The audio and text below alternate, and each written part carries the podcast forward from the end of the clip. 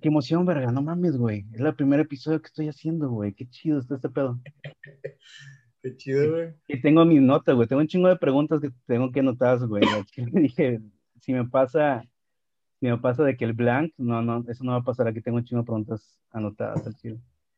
Pues bueno, este, hola, mi nombre es F. Vázquez, bienvenidos a su podcast Haciendo Cómics, un podcast donde entrevistamos a los creadores del cómic independiente, válgame la redundancia, para conocer sus procesos, eh, filosofías, secretos, ilusiones y sobre todo la pregunta que nos hacemos cuando queremos hacer un cómic, ¿por qué? ¿No? El día de hoy nos acompaña un artista y escritor de historietas de Monterrey, Daniel Coronado, que firma con el nombre de Terrayos, creador del cómic Smoopy, co-creador y artista de Víctima y artista de Mercenarios. Todos estos cómics los puedes encontrar en la plataforma de Tapas.io y sus redes sociales van a estar en la descripción de este contenido, chicos este, y chicas. Muchas gracias por acompañarnos, men. Ya te dije hace ratito, pero te lo voy a decir a Chile que muchas gracias por, por tu tiempo en este mame de este llamado podcast. Yo sé que todo el mundo conoce una morra que vende Betterware y un vato que tiene un podcast. Entonces, espero yo ser tu vato, el vato que conoces que tiene un podcast puñetón. ¿Cómo estás? Bienvenido, muchas, gracias. por invitarme, este, gracias por hacerme parte de tu proyecto excelente idea el, conocer más de la gente que está trabajando por debajo del agua en el underground. Nadie ve las caras de estos artistas desconocidos, de estos héroes sin, sin, canción, como nosotros, por eso la idea del podcast. Te decía que yo quería como, eh, veo muchos, escucho podcasts, los analizo, pero no he encontrado un podcast que hable de, de los artistas independientes. Y, y, estoy muy emocionado con este proyecto y te agradezco mucho que seas el primero porque realmente son gente que admiro y que, y que conozco y que sé que, que tiene como un brillo que yo veo y que, y que me identifico. O sea, yo sé que estos pedos es platicar de que cosas que nada más tú y yo sabemos. Es como los alcohólicos anónimos que se ven de que, ah, tú, tú sí la armas, ¿no? Así como que es como nuestro, nuestro cotorreo interno, ¿no? Entonces, ojalá que la idea de este podcast es que aquel que quiera hacer cómic que, se interese y que, y que, también podamos compartir este, todo lo que hemos hecho, ¿no? O sea, que, que, que no haya gente que, que, empiece de cero, ¿no? Te quiero hacer la primera pregunta, men, este, es yo, yo, yo, yo soy un gran admirador de lo que tú haces y ya hemos platicado. E incluso ahí tuvimos una sesión una vez, ¿te acuerdas de, de, de, de tirar, tirar una historia, a ver qué hacíamos? Pero obviamente el tiempo y, las responsabilidades, porque somos personas responsables, nos comen. Pero, ¿por qué hacer cómic? ¿Cómo, ¿Cómo tú podrías definir la idea de hacer cómic? ¿Por qué no tienes un OnlyFans, por ejemplo? O sea, si en tu tiempo libre, ¿por qué no, por qué no vendes fotos de tus pies y ganas millones de dólares al, mes? Sí, sí. ¿Por qué no tienes un grupo de música, un grupo de rock, no? No tanto porno de pies. Pero sí, este, mira, yo creo que, digo, la mayoría de los que, no sé, como tú, como yo, este, me identifico mucho contigo, con este, algunos otros artistas que son también este, de este tipo. Lo que veo eh, muy, muy seguido es este, que, estemos siendo un poquito introvertidos, no somos tan extrovertidos, el, el chavo que llega partiendo plaza ¿no? en las fiestas, sino más un, un poquito más el, el, que se sienta acá y este, en la esquinita, ¿no? Con aquellos platicando y, mofándose de los demás, pero acá, escondiditos, ¿no? Estás, este estás escribiendo mi prepa, güey. Exactamente, güey. Entonces, digo, lo que veo es eso, ¿no? Como que eh, en prepa, en secundaria y ahí en primaria éramos, pues, más introvertidos. No eras el alfa del grupo de, de fútbol americano de la chingada, ¿no? Entonces, este, pues en mi caso, el, el, ser el chico introvertido este, te hace como que centrarte en tu propio mundo, ¿no? Empiezas a crear cosas, imaginar cosas, empiezas a dibujar, a, crear historias. No sé si a ti te pasaba que veías películas y terminabas este, cambiándoles el final. ah, yo creo que el final... Así. Empezabas a hacer tus propios chistecitos, tus historiecitas. Y creo que va por ahí, ¿no? El, el, por qué no tengo un OnlyFans o por qué no soy músico, no tengo un grupo de música, sino eh, me gusta hacer cómics, me gusta escribir, hacer historias, este, y es por ahí, porque este, de pequeño vives en tu mundito que vas creciendo y creciendo, ¿no? Sí, porque es, es algo de donde surge todo, parece el fandom y el, los, que crea, los que crean contenido, ¿no? Que también pueden ser escritores, artistas, modeladores de 3D, diseñadores. Eh, sí. nace a partir de este introversión, ¿no? Pero poco a poco comenzó. Yo recuerdo en la secundaria, porque me siento muy identificado contigo, sobre todo después de haber leído Víctima, sé que tú plan yo cuando vi el bañito que estaba ahí haciéndole en la primera página del, del número cero de víctima, dije, este vato lo han, agarrado, lo han agarrado a baño igual que a mí. O sea, estoy seguro que vienes de una escuela pública como yo. Yo recuerdo que una vez los gandallas del salón agarraron mi libro de, de, del diccionario donde hacía dibujitos de animación y que les decía así, veías la animación. Sí. Y nada más por eso me dejaron de agarrar a vergazos una semana. Oh, Fíjate. está bien chido esto, güey. Fíjate, digo, este es el, el bañito es, es, más creación de, de Kidek. Este sí. es el, el coescritor de, de Víctima, o es el escritor oficial de Víctima, ¿no? Yo le pico ahí, le, le pongo ideas y retazos en, en, su historia. Y más bien soy el dibujante, pero también este, le, le, agrego ideas, pero el personaje es de Kidek. Pero sí, o sea, de, de, en las primarias recuerdo, este, a mí era el único güey que no le hacían bullying, porque yeah. los güeyes que hacían bullying eran mis amigos porque yo les dibujaba, eh, les hacía dibujos. A huevo. Entonces, sí. Entonces eran mis amigos, o sea, no, a mí no me, a mí me cuidaban. Porque yo me, me decían, no, dibújame un Messenger, dibújame un ninja, y ahí les hacía sus dibujos y los güeyes encantados. ¿no? Digo, y en, en, mi caso, güey, perdón, en mi caso, este, en mi grupo de primaria, había, yo, no sé, estaba en cuarto de primaria. ¿Qué edad tienes en cuarto 8, 9, 9 ¿no? 9, 8, 9, 9, sí. Bueno, había dos cabrones.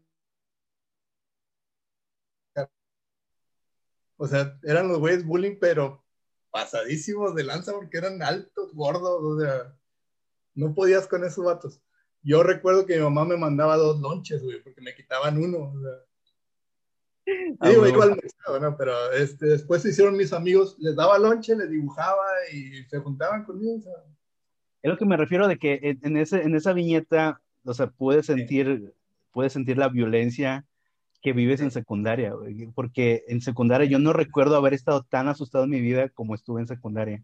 Okay. O sea, no sé si, si compartes esa idea, porque regresando a Víctima, claramente que tú eres el artista eh, Kidek, que es, también es la, la mamada Kidek, es un excelente escritor y gra, gran persona, cuando he platicado con él, este, pero ambos han hecho una, una, una unión bien chida de, de artista y, y, y, escritor que hace una, una imagen o, o una, una, temática, ¿no? De víctima, que es el cómic que ahorita estás trabajando, ¿verdad?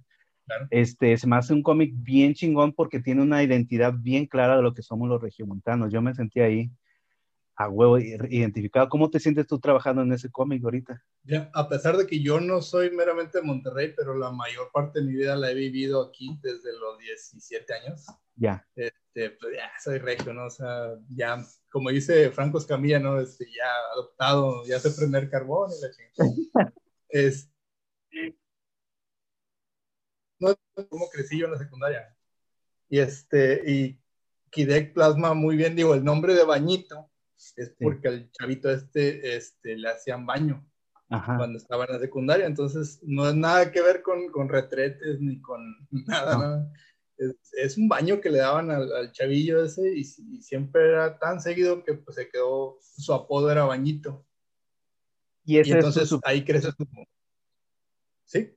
Es su superpoder, a partir de ese bañito sí. se pone Pero la piel una, dura.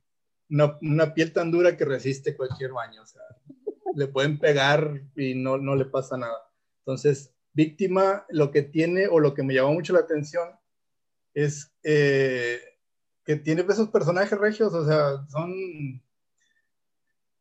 Eh, Kidek plasma muy bien este, el, la identidad del regio y la mete en esta historia con superhéroes, que ahorita está muy de moda ver superhéroes de este tipo, o sea, está el, sí. Invincible, Invincible, estaban los los güeyes de Amazon, ¿cómo se llaman los de? The Boys.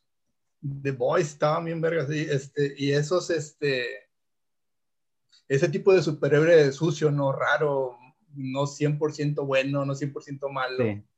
Y, y, víctima es así, o sea, Ajá. Bañito es bueno, pero en, en, sus intereses, o sea, él protege a sus, a sus camaradas, a sus amigos, a su familia. Y este, cada personaje de víctima, los malos incluso tienen intereses, pues, eh, sociales, políticos, etcétera, ¿no? Y, de dinero. Este, exactamente. Y no quisimos abordar el tema del narcotráfico porque cuando lo empezamos a hacer estaba todavía muy sensible. Sí. Entonces sí, sí lo ves inmerso ahí en la historia, pero le das una vueltita ahí, ¿no? Te sacas tantito de ese tema. Es que a mí me movió un chingo en esa parte cuando dicen el sindicato está corrupto, ¿no? O sea, es, es, justamente lo que decía Dono Sánchez, eh, el, uno de los que está, de los, no sé si es presidente, CEO o creador, no sé cuál es la idea de, de Sánchez en el sentido de central ficción. Podemos decir que es el, el, el, uno de los, cuando yo estuve en su, en su taller, lo que decía de que, es que no importa todos los géneros, o sea, si tú tienes una entidad de donde vengas, la puedes plasmar y me gusta, justamente yo sé que Víctima existe antes de Voice, antes de, de, que salga de Voice, ya tienen un rato creándolo y ahorita como que está de moda, van a decir, ay, pues, pues es que es que es copiado, vato, por favor, ¿puedes ver la fecha en Topasti? Que es del 2016, 2017, ¿verdad? Sí, me gusta, ya tiene me gusta un chingo porque tiene una identidad en ese sentido único. Cuando dijeron de que el sindicato está, eh, o sea, la Liga de la Justicia de este universo está corrupta. O sea, ese es el, adjetivo mexicano. O sea, no es de que maten, no es de que, de que como The Voice, de que maten, no es de que como Invincible, de que, ay, es un alienígena que viene a otro mundo. No, aquí es de que estos vatos están corruptos y hay algo ahí moviéndose. ¿no? Y tenemos un héroe que, está en medio de todo. Es que mira, por ejemplo, nos, eh, la idea era este, era otra al principio cuando me la, la pichó este, Kidek, pensé que era una comedia de tipo la India María, porque la personaje principal es la indita esta María.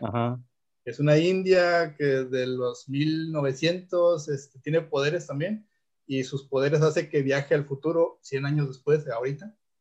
Ah. Y, y, todo gira alrededor de ella, ¿no? Pero llega a un mundo donde ya hay superhéroes. Y luego dijimos, este, ¿qué pasa si, si hay superhéroes en este momento en, en, en, Monterrey? O sea, o en el mundo en general, pero nosotros centrados en nuestra región, ¿no? ¿Qué harían los superhéroes ahorita, en el 2016? ¿Qué harían este, para vivir? Pues o estarían en, en, la policía, en el ejército, o estarían del otro lado, en, en, el, en la, este, se llama? En, en, el crimen organizado. Crimen. Por las buenas o por las malas. ¿sí? Es, es el, en México el poder corrompe. O sea, la, la estructura mexicana de del tejido social es corrupto. O sea, todo político, ahorita, ahorita estamos en elecciones estatales, están de la verga, güey. O sea, tú ves al que sea y dices, esta morra, este vato, o sea, todos los odias a todos porque sabes que todos están corruptos. Y ese es justamente lo que están plasmando, ¿no? Justam y, y, está bien lindo este personaje que viene con todo, con todo este, no se burle de mí, no haga mi lenguaje un chascarrillo, ¿qué dice la niña? Era una chiquilla de los 1900, entonces, eh, pues llegas y 100 años después está cabrón, que todo lo que cuentas, o sea. La, la, ideal de la Revolución Mexicana no es lo que, lo que esperaban, ¿no? Algo así. sí, este, no, no está tan, este, tan desarrollado todavía en el primer número la, personalidad de, de María pero la, la, historia se centra alrededor de ella en, el futuro. Este, y, y, la quisimos inmiscuir desde, desde cero. No llega y te das cuenta de la, el desmadre que hay ahorita, bueno, que, hay, que hay en la historia en, en Nuevo León. Y ella llega al punto en el que se va a hacer cargo de todo eso, darle para bien o para mal una solución a, todo este, este, desorden que hay. Este, y llega con Bañito y llega con su amiguito, también tiene un nombre bien escatológico, pero se llama Popo. Popo. Digo, si lo, si lo eh, pronuncias mal es Popó, pero es, Popo como los tacos, o sea. Sí, sí, sí, sí. Sí, mucho le saca de onda esos tacos, pero así se llama. es, sí, es, marketing, es marketing. Este, y me gusta mucho, este, este cómic que estás haciendo, me dices que ahorita estás eh, trabajando, lleva 50 páginas. el número 2. Eh, el número 2. Unas, unas, imágenes del 2 y creo que está mucho mejor que el 1 y que el 0. Digo, no quisimos rehacer nada, quisimos dejar tal cual iba orgánicamente creciendo. Si te fijas, el cero está del now. Después el uno ya como que agarra, agarra ahí algo de intención, pero sigue teniendo fallos. Creo que el 2 está mucho mejor, o sea, tanto dibujado como escrito. Es la existencia del artista, ¿no? Que ve su trabajo anterior y lo odias. No sé qué vato ve su trabajo anterior y le gusta. Yo creo que está loco de que estás tonto, que, o sea, siempre que ves una página anterior de que está de la verga, güey. O sea, aquí está el error, aquí está el error, aquí esta mano está, está de la verga. Y ahorita, hoy le enseñé a mis amigos las páginas que las que estoy trabajando y se las enseño, soy, soy inojetes, hay un silencio y me dice, esa mano está mal, chinga tomar. Entonces veo todas las manos de todas las 50 páginas que llevo y todas están gachas, güey. Yo, no, voy a tener que volver a hacer o qué.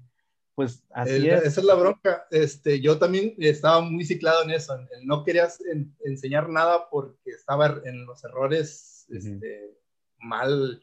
Querías rehacerlo, rehacerlo, hacerlo y nunca terminas. Entonces,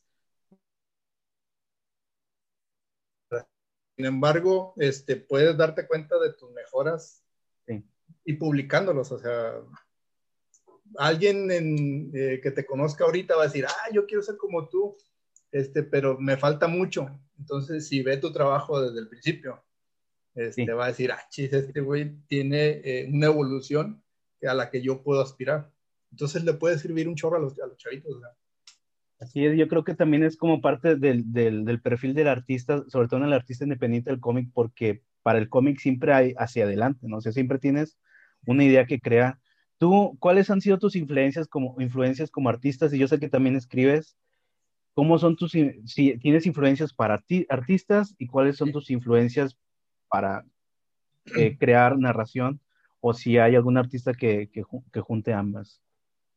Mira, este, al principio cuando, no sé, empecé a leer cómics a los 8, 10 años, pues leía el Spider-Man, los Cuatro Fantásticos, esos de, este, cómics de, de Marvel, de DC, pero yo los veía y decía, chicas, son profesionales, son unos señores, porque venían las fotos de los señores, eran unos señorones, ¿no? Ya, ya roquísimos y, este, y, se veían profesionales, ¿no? Con sus este, respiradores, sus este, pantallas de luz, etcétera.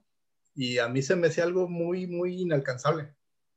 Después, con el tiempo, eh, empecé a leer cómics mexicanos, o sea, me encontré un Carmatrón y dije, no puede ser, o sea, hay, niveles, o sea, este, están esos cómics que parecen inalcanzables, pero hay otros cómics que se pueden hacer. Está Carmatrón, luego empezaba a salir Videorisa, no sé si te acuerdas de eso.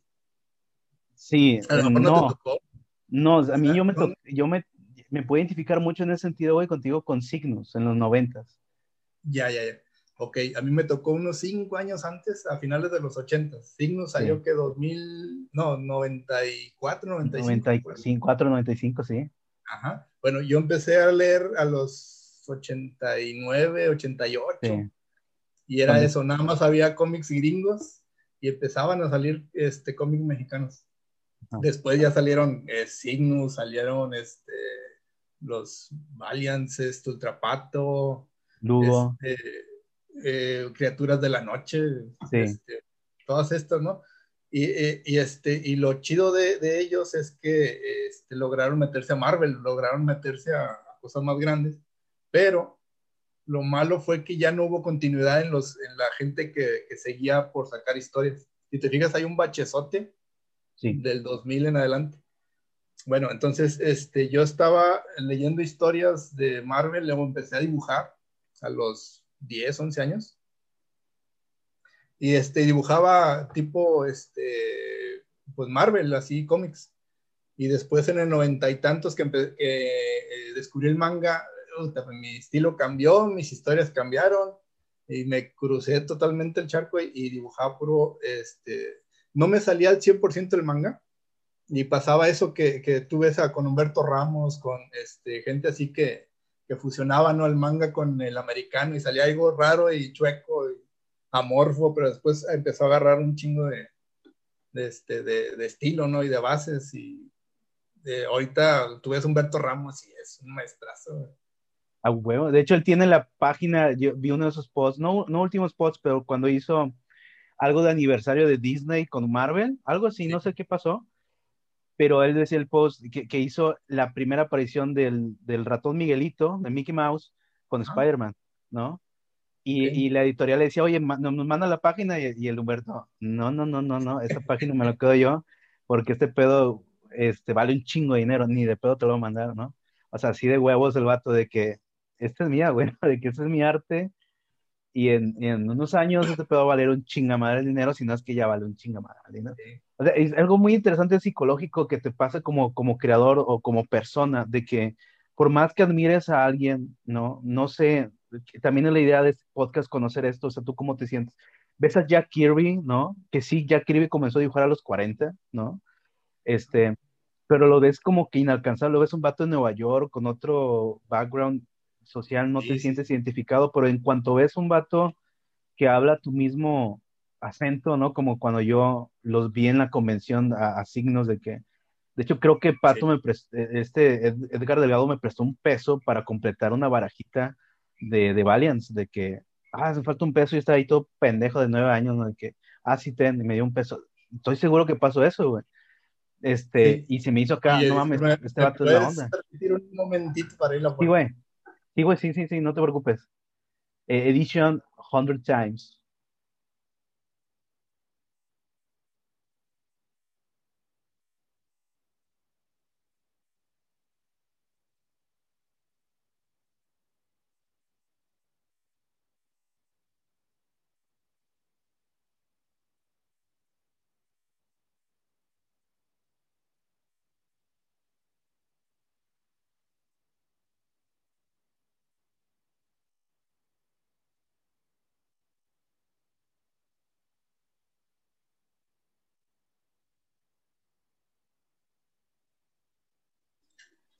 ¿Qué tal? Digo, perdón.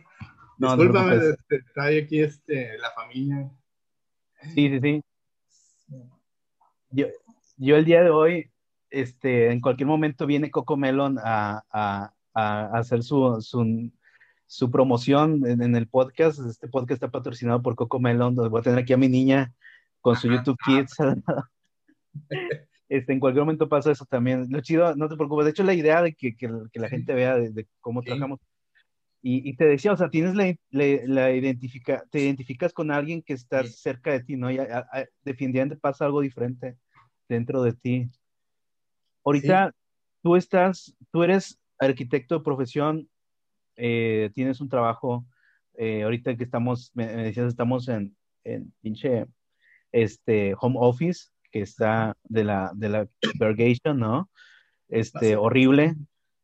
Este, pero antes de eso también ya, ya, ¿cómo, ¿cómo tú encuentras el tiempo en tu día para dedicarle a, la pasión de hacer cómics? O sea, ¿cómo, ¿cuál ha sido tu, tu, los, los trucos que has aprendido para poder, porque eres un autor constante y eso es al Chile, como ya lo dijiste, es algo bien, bien único al Chile y es algo que yo admiro de ti y te lo digo, o sea, conozco, sé que hay gente que dice, ah, yo dibujo, yo dibujo, pero saco un dibujo cada seis meses, ¿no? Pero eres un autor constante y, y ¿cómo le haces para encontrar tu tiempo en tu día? ¿Qué, qué trucos has encontrado? Ahorita tengo cinco meses sin hacer nada de dibujo. a un mes de, de, llegar a los seis.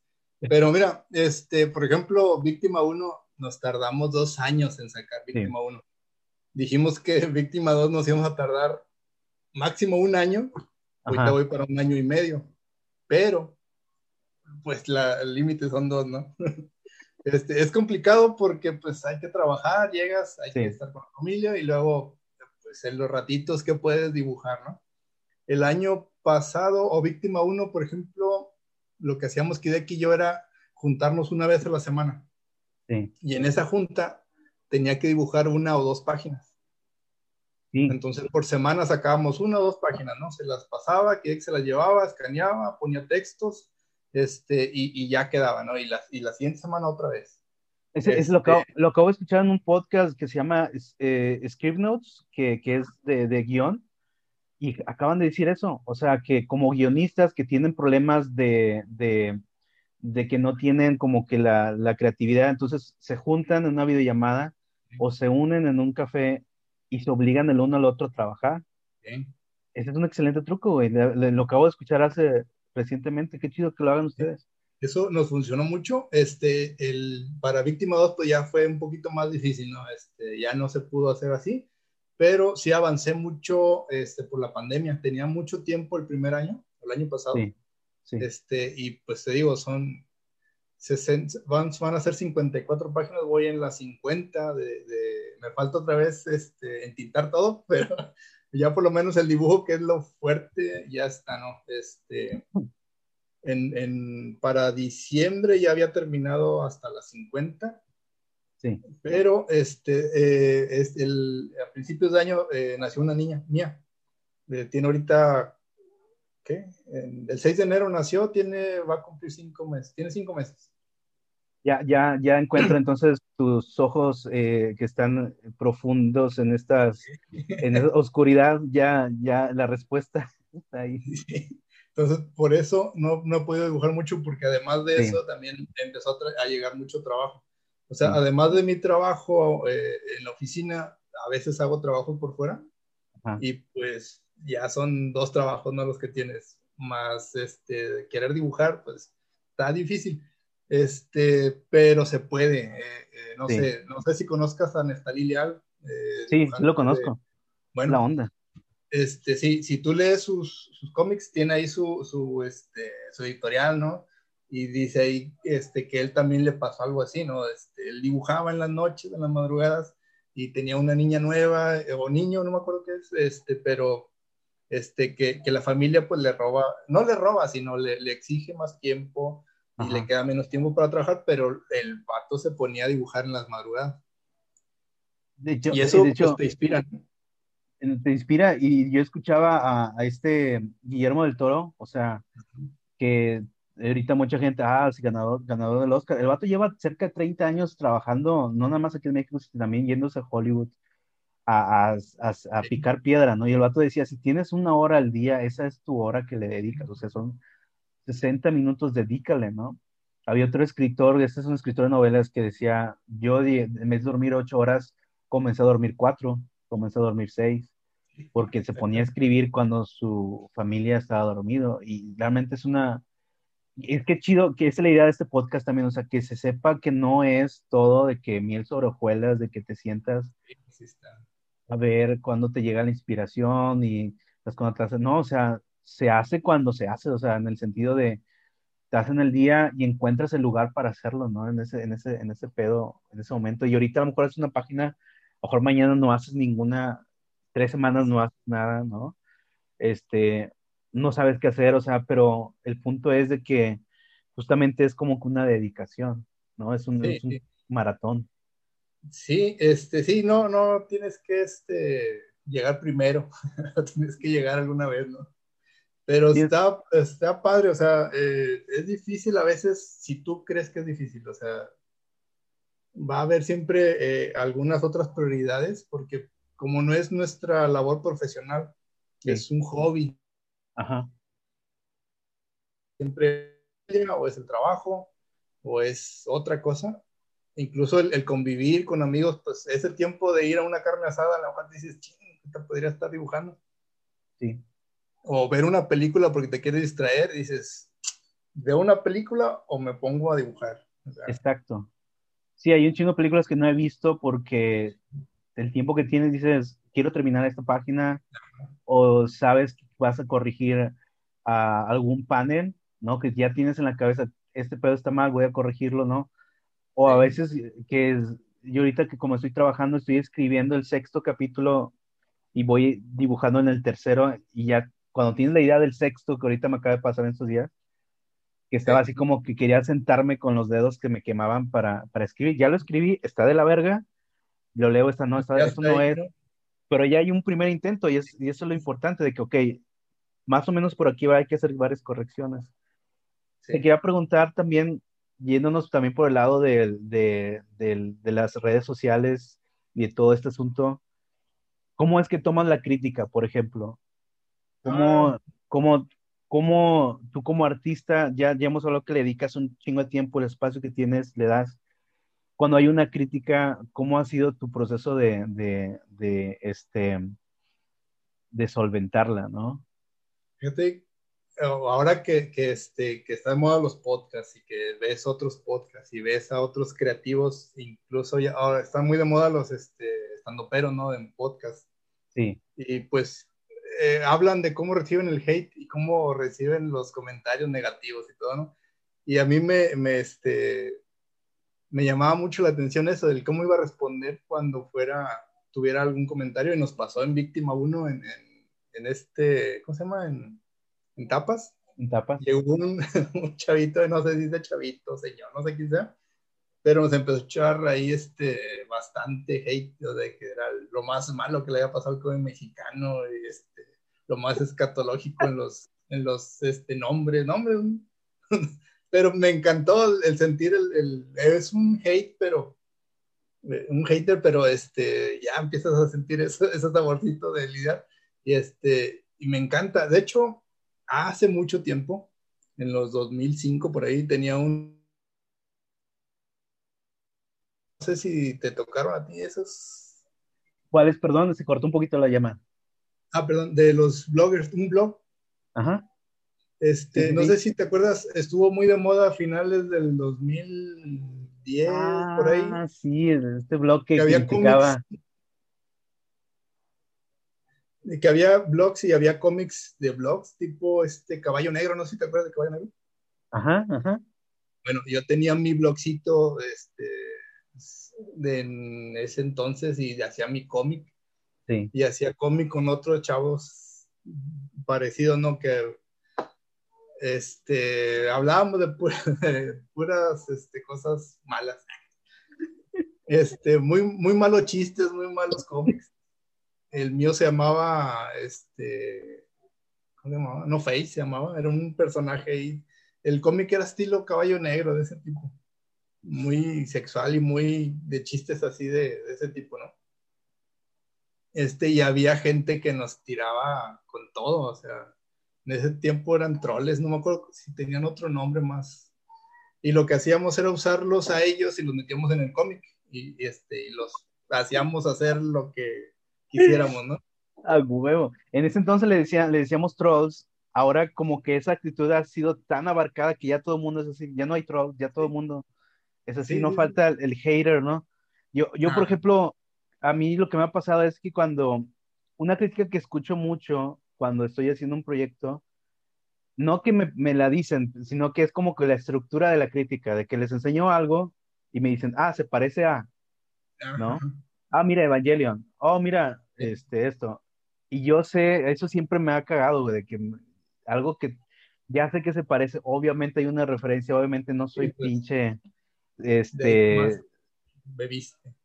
Así, no, no, no soy este HP Lovecraft que inventa un pinche género de la nada, güey, estoy loco y cree un pinche cosa. O sea, obviamente.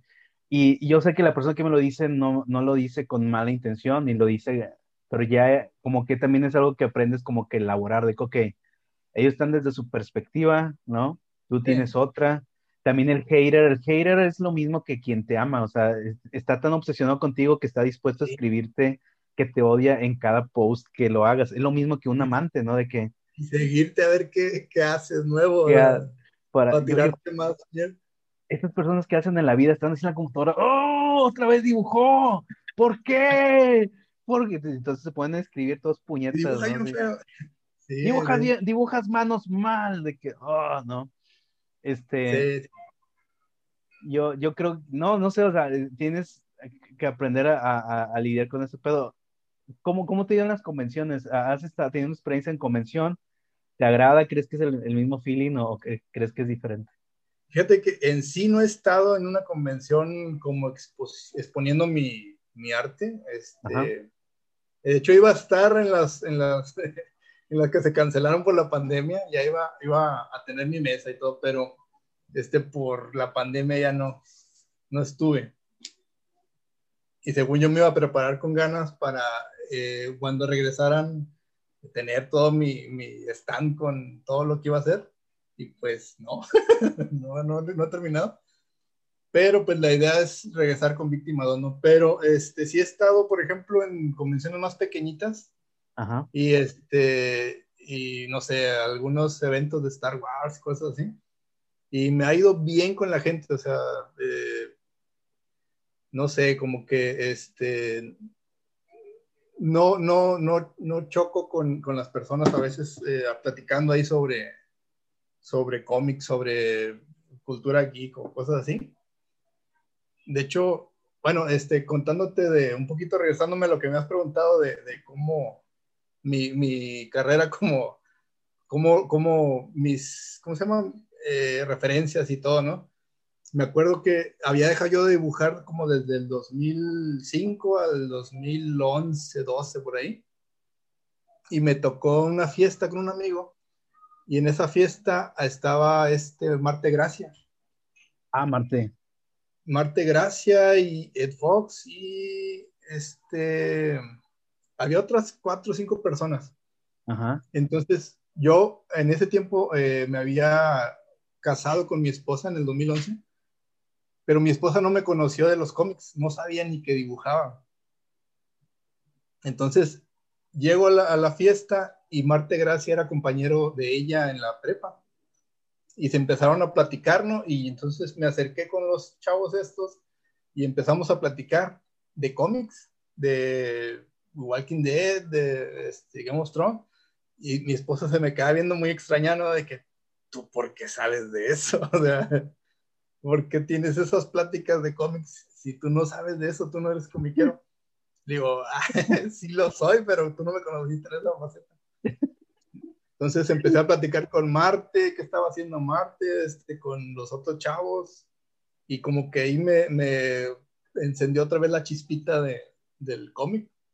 Y Eso, regresé eso, otra vez. eso es lo que a mí también me pasó en el sentido de que había algo que yo había como que puesto aparte y como Sí. que te vas con tu vida, con tu vida de, de facultad y, y andas en el cotorreo y algo pasa que, que algo enciende la chispa de vuelta, ¿no? De que creo que sí, sí algo por acá puedes hacer, ¿no? También mi esposa sabía de que tienes dos opciones, o te, o te casas con un vato que va al estadio todos los sábados, ¿no? O te casas Sí. con un vato que te pide que vayas en jueves a las 12 de la mañana a, a la premiere de las películas, ¿no? ¿Cuál quieres? ¿no? Entonces ella tomó la decisión que yo creo que es la más acertada, porque generalmente somos menos alcohólicos y las golpeamos menos. Bueno, en gen- no, no, no es estadística, pero, es una broma, es un chiste, no es cierto, no es cierto, mis queridos escuchas que les gusta el fútbol.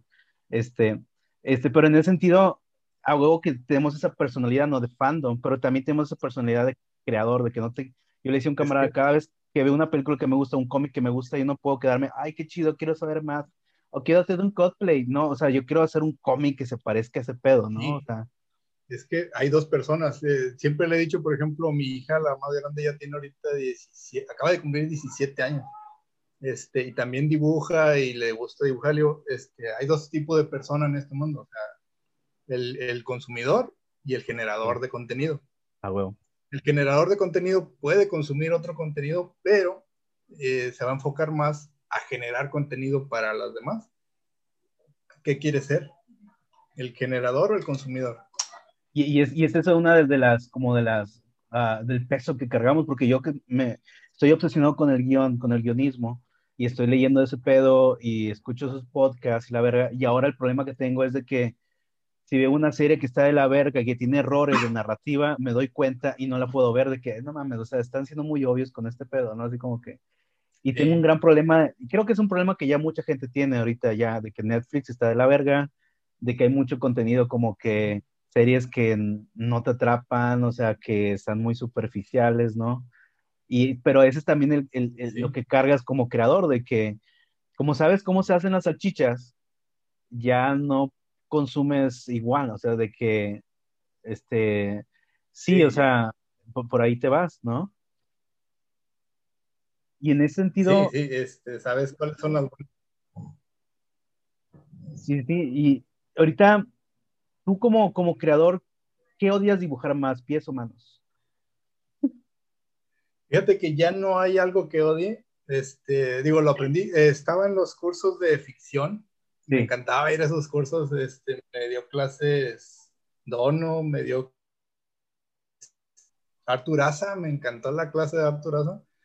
A huevo. Y, este, y, muchas cosas, muchas cosas de las que aprendes, sobre todo, digo, este, es el que no le saques a dibujar a cosas en específicas. O sea, ahí aprendí, por ejemplo, yo decía que no sabía dibujar dinosaurios. Ajá. Y ahí aprendí este, que podía dibujarlos. O sea, a lo mejor no sé dibujar los pies, siempre le he sacado a dibujar pies. Siempre hay una piedrita, siempre hay un arbusto o planos así, ¿no?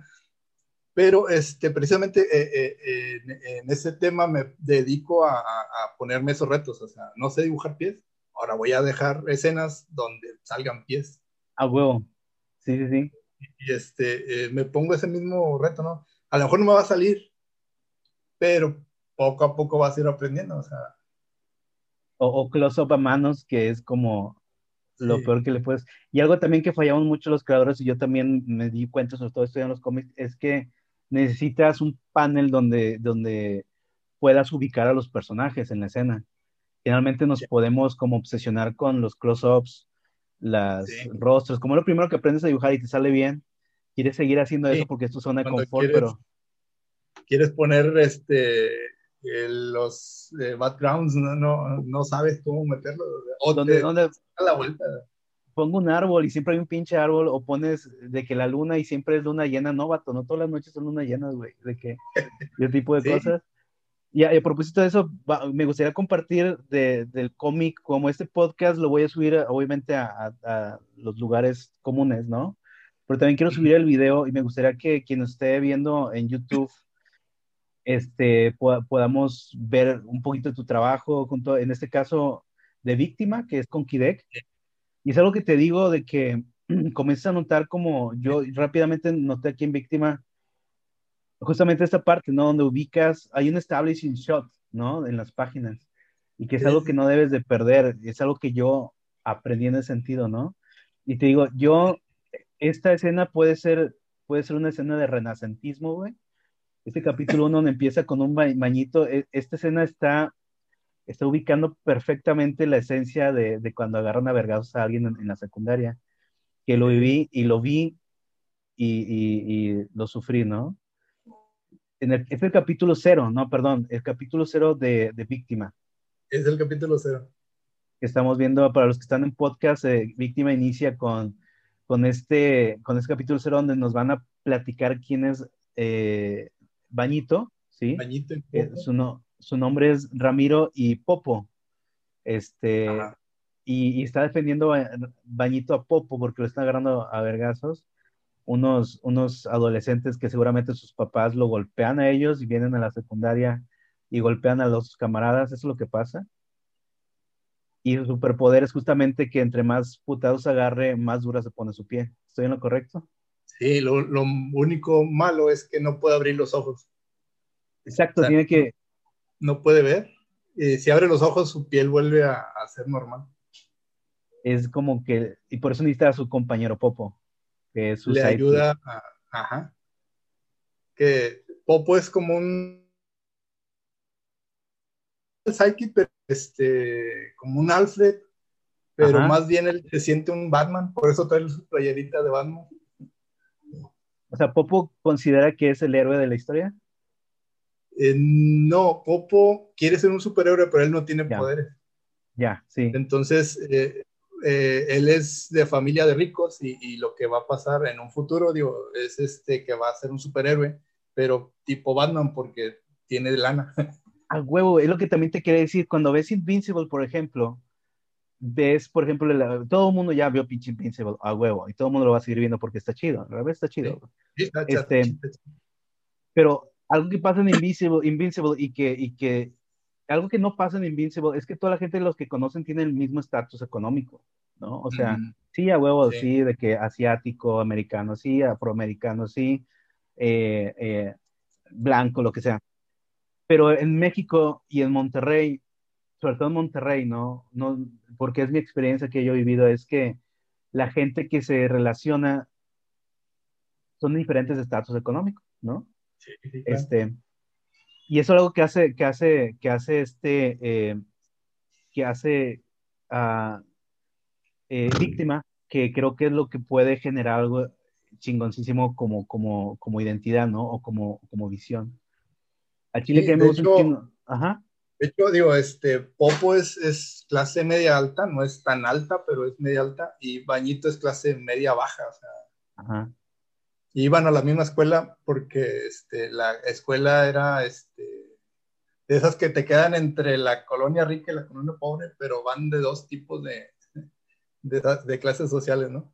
Eso es verdad, güey. Y alguien que, que, vive en Estados Unidos va a decir, eso no es cierto. O sea, eso pasa. Aquí en México eso pasa porque es la escuela que te queda cerca y tu papá que trabaja en la empresa prefiere meterte ahí que, que, que como vas de pasada, ¿no? Ya, ya, también algo que pasa en cultura regia es de que, bueno, al rato lo distribuyen en el Tech Milenio, en la prepa, perdón, en el Tech, en la prepa. rato me, ahorro el, me, ahorro el, colegio y ya lo meto. Exacto. Pero bueno, digo, este, siempre pasaba, ¿no? Este, estaba en la escuela el niñito del papá que era ingeniero, pero había caído en la bancarrota y era el más riquito de la escuela, ¿no? Y, este, y así. O, que eran negligentes, o sea, que tenían dinero, pero no querían llevarlo al colegio y lo metían en la escuela pública, que le habían dicho que era más o menos buena. Porque hay buenas escuelas públicas también al Chile, o sea, sí hay, hay buenas escuelas, y hay escuelas privadas que están de la verga, o sea, también. Creo que eso es la identidad que, que Víctima genera como, como contenido que es algo bien chingón al Chile. Este, yo estoy bien, bien emocionado con tu trabajo y realmente te, te admiro un chingo y, yo sé que ahorita las cosas están te este, pueden estar difíciles en el sentido de creación de cómic, pero estoy convencido de que como eres un creador constante, que en algún momento vas a continuar tu, tu camino. ¿no? Eh, la, idea es esa, terminar este, ahorita Víctima 2, este, de Ragueus. Este, y Kidek tiene escrito hasta el 5, o sea, le dije que le, que le se, tenía hasta 5 actos, digo, 5, este, capítulos. 5 de 5, sí. Ok. Pero le digo, no, ¿sabes qué? Este, déjalo hasta el 5. Si jala, le seguimos, güey, porque nos van a dar 10 años haciendo este pedo. y si no jala. Es uno de los primeros de las primeras enseñanzas que te tomas de que no, no eres Akira Toriyama, no vas a hacer un volumen de 500 tomos. Mejor en, concéntrate en un arco que te tome tres capítulos, algo que puedas tú experimentar con el personaje, porque mientras lo escribes vas conociendo el personaje y te vas conociendo tú y vas mejorando, ¿no?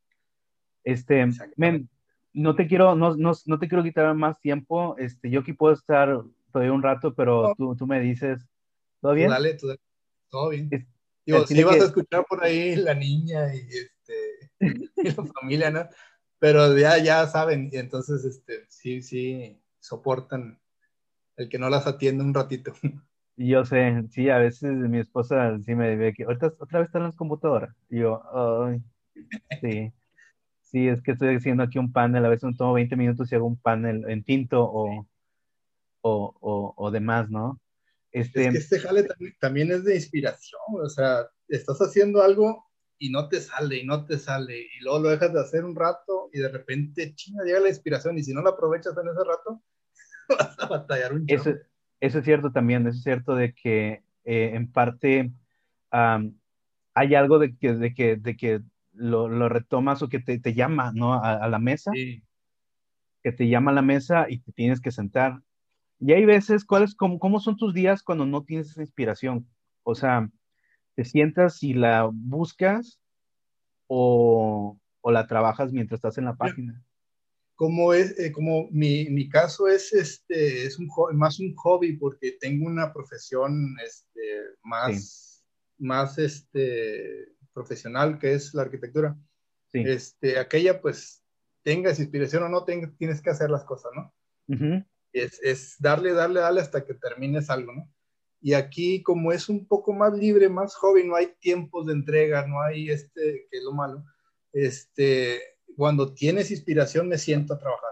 Cuando digo, ahora sí, ya, ya descansé muchos, muchos días, ahora sí, este, me pongo a trabajar y a veces avanzas un chorro y a veces sí no puedes avanzar tanto, sobre todo, por ejemplo, Víctima 2 tiene mucho más fondos, este, el, el cómic, me, puse la tarea de hacer más, este, más fondos, vas a, vas a ver más de Monterrey.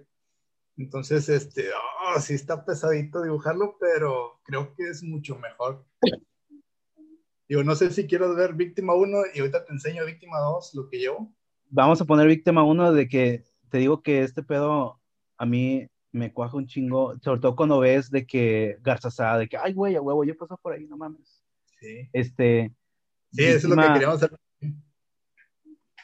Y algo que me gusta mucho también de, de, de Víctima, o como, como, tú que estás ahí en, en, el proceso de creación, es que aparecen cosas inesperadas que realmente son, son siempre pinche este, eh, agradecidas, ¿no? O sea, yo agradezco que leí el cómic cero y dije, bueno, ahora va a seguir con Bañito y, y con esta personaje de sentencia, ¿no? Sea, hay una, hay una situación entre ellos dos, pero inicia el cómic uno con otro personaje completamente diferente, inicia en 1911 y te quedas, ¿qué pedo con eso? O sea, y ese, eso se agradece un chingo cuando, cuando tú como, como, como lector estás esperando una cosa, pero el, los autores te sorprenden con una cosa completamente diferente, ¿no?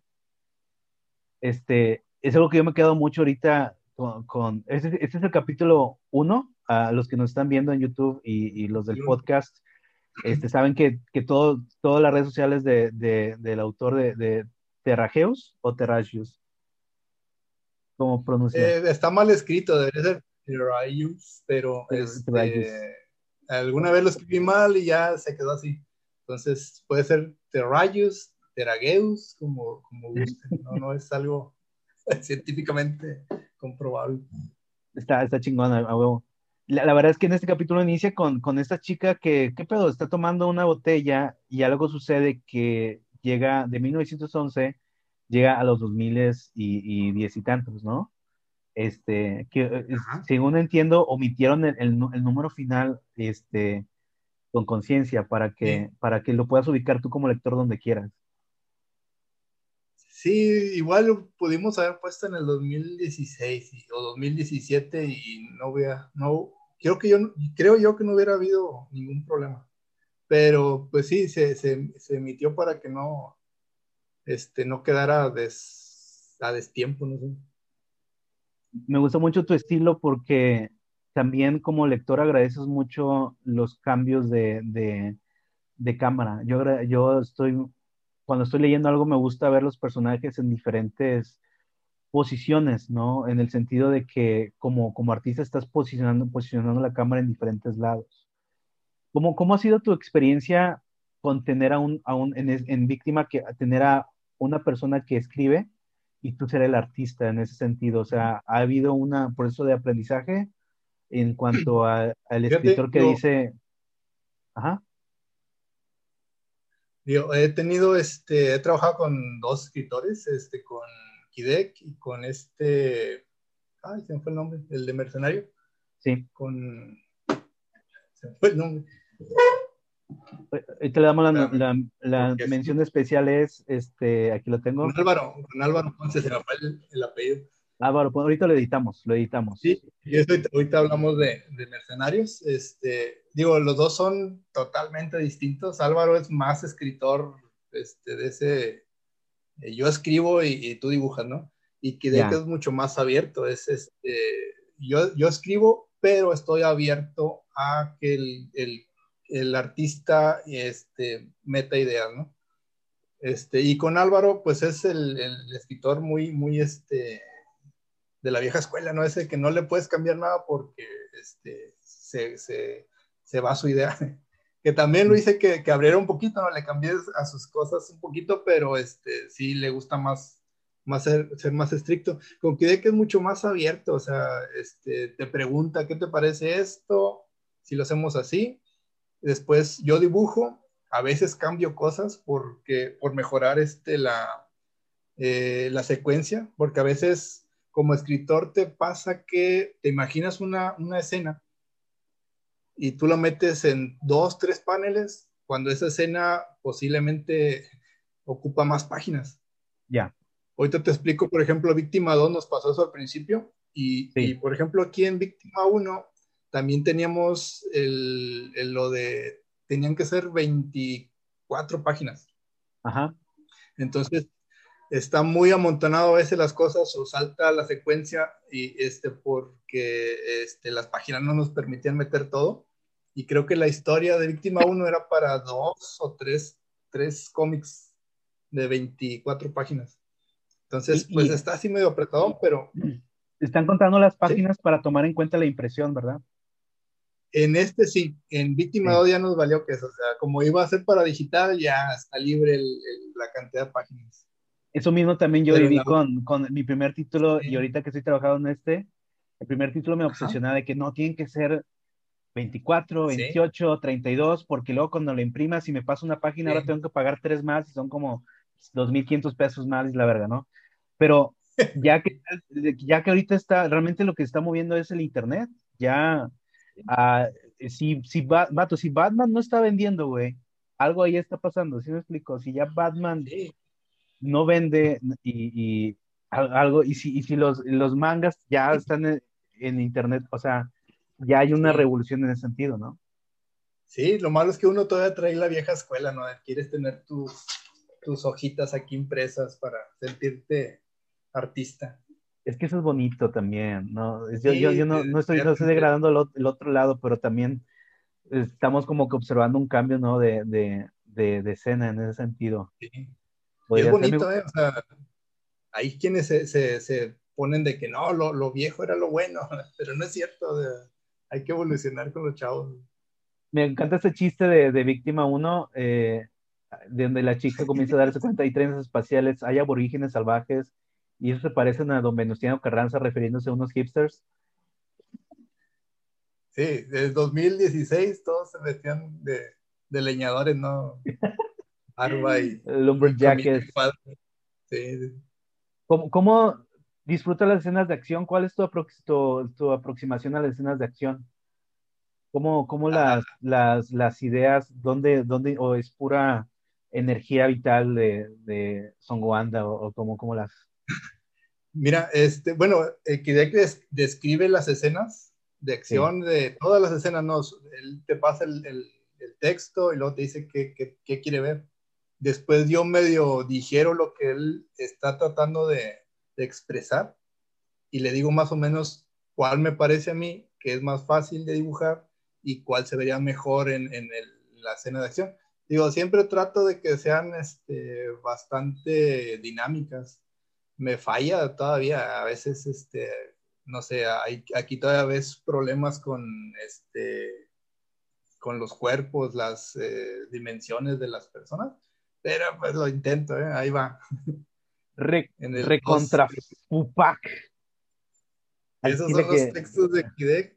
Digo, al principio hay gente a la que le, le molesta, por ejemplo, el Riácatelas. Riácatelas, rara. Bueno, hay gente que a la que le, Sí. Yo entiendo por qué le molestaría a alguien y de hecho, uh, pero sí entiendo el contexto, el, el, el, tono de, de, de, víctima, ¿no? Por ejemplo, sí. Tenemos al personaje Bañito que aparece aquí y está comiéndose unos tacos justamente en el lugar donde está aconteciendo el plot, ¿no? Y, sí. y, yo, no, yo no lo tomo como un, ay, ¿qué está pasando aquí? Esto es un error. No, yo creo que es parte del tono de víctima, de que hay una, como bien decías, sí hay un elemento de comedia que está impregnado en, en la violencia y en, y en, el, y en este cómic, ¿no? Y sí. y sí. entiendo por qué a alguien le puede molestar, porque a lo mejor está acostumbrada con otros onomatopeyas, pero yo, yo cuando lo leí dije, no, o sea, es parte de, de, del tono, ¿no? Y esta escena de acción, güey, yo no sé qué estás hablando, está bien verga, o sea, aquí el bañito con pinche diseño bien vergas de, de moto, motocross, ganándose a vergas, un policía, digo, esta escena a mí me encanta, güey, o sea, el chile no hay nada más, más placentero que ¿Sí? golpear a un, un, policía corrupto, ¿no? Con traje de, de, este, de, SWAT, ¿no? Sí, sí, es como que tiene que suceder eso o si no, no. Este, y no es con SWAT, este, los creadores de cómics tenemos que pagar una multa porque siempre los policías tienen que estar con, con equipo de SWAT en todos los cómics. No sí, digo, eso, Ajá. Digo, es, esto aquí en, en Víctima, eh, la policía está vestida de SWAT porque así se vestían en 2016. Tuviera las camionetas y los vatos armadísimos. Y era sí. Monterrey, así era. Y, eh, sí, estamos medio en una guerra, ¿no? En ese sentido. Las, las, todavía, güey, yo todavía el otro día pasé junto a una granadera y el otro tenía la pincha, la pincha automática apuntando hacia enfrente. Yo pasé enfrente con mi familia y yo, ¿por qué, güey? O sea, ¿por qué no puedes agarrar la pincha automática y ponerla a otro lado? ¿Por qué la tienes que apuntar? Ya sé que muy probablemente tienes un seguro, pero, o sea, pues no, o sea, todavía seguimos siendo una ciudad peligrosa, aunque ya te, multimedios no diga, no diga nada. Sí, claro, ahorita ya no, no, dice nada y no sé cómo sigue después de las elecciones. Bueno, en ese tiempo sí vivíamos y queríamos representarlo, ¿no? Este, eso que comentas, de que a veces ibas en el tráfico, ibas detrás de una granadera y iban los policías con sus estos. Con el culo en la mano, güey. Y decías, sí. ojalá que no pasen por un tope porque se le sale un tiro, güey. Y ya tenías, ya tenías pensado qué ibas a hacer cuando estuvieras en un tráfico y comienzan a balasear a alguien, ya te sales del carro, te, te vas por allá. Ya... Este personaje me gustó un chingo, ¿cómo se llama? Miguel, este, ¿estoy en lo correcto? Sí, Miguel. me gustó un chingo, pero luego, perdón por el spoiler, digo, si, si no has leído Víctima, a quien nos está escuchando, este, ponle pausa y vete a leerle, está chingón la, el cómic, número cero y número uno. Pero primero, este, yo veo a este vato que me gusta un chingo el diseño y tiene cara pinche loca, lo cual me gusta un chingo. De que este vato, ¿qué pedo con este güey? ¿Quién es? Y de repente llega una papa galeana y se lo chinga y le corta la cabeza. O sea, ¿qué está pasando aquí, güey? O sea, es el tipo de cosas que yo agradezco un chingo de los creadores, de que no mames, o sea, en ningún momento hubiera pensado que una papa galeana, le iba a cortar la cabeza con un metálica. Ojo, para todos los, haters, este, publicado 2019, ¿cuándo, ¿cuándo hicieron el número uno? Ah, 2016, 2017, o 17 y 18 creo. Sí, esto, esto es pre, pre, este, eh, pre Pickle, Pickle Rick, ¿verdad? O sea, obviamente para los haters de que, oh, es que te padece a Pickle, Pickle Rick, no, cállate los hocico, güey, ponte a ver cuándo lo hicieron. Perdón que sea tan así con los haters, pero no, no tengo mucho respeto, mucho respeto a la gente que le gusta gritar en internet sin sentido. Si tiene sentido y un argumento, adelante. A mí me encanta leer haters. Me divierte mucho, o sea, me entretiene. Aquí está todo, todo lo que es exposición, ¿no? Acerca del, el mundo de los 52 superhéroes porque hay uno, había uno en cada municipio de Nuevo León y me hiciste regresar a la primaria de que a huevo, sí, hay 52 municipios en Nuevo León, eso es lo correcto, a huevo. Exactamente. Y comencé a preguntarme, ¿cómo será el de Guadalupe, güey, no? Sí. De hecho, ahorita eh, creo que ya no se llaman, se llamaban sultanes, creo, en el, los 80, 90 y creo que ahorita les puso virreyes, este, se cambiaron de nombre y siguen siendo otra vez por municipio, ¿no? De hecho, si te fijas los que están ahí en, el final, eh, los primeros que traían capa eran los de los ochentas. Ajá. Y esos que están ahí son los actuales. Los que están gobernando ya toda la zona conurbada, ¿no? De, de, Monterrey. Y si no estoy mal, la primera es, es este... Sentencia. Sentencia, es la de Monterrey. Luego sigue es MC Risk. Ese es el de Santa Catarina. Al huevo, güey. Y luego este, güey, el que sigue es el de Guadalupe. Se llama. Ay, no me acuerdo el nombre. Ah, huevo, me gusta. y las demás, las que sigue es este. Algo que Sanico Ranch es esta chava, ¿no? Creo que sí, es, es una señora. Ahorita, una señora ahí estaba joven, pero eh, ahorita sale en el en Víctima 2, sale bien, sale bien viejita.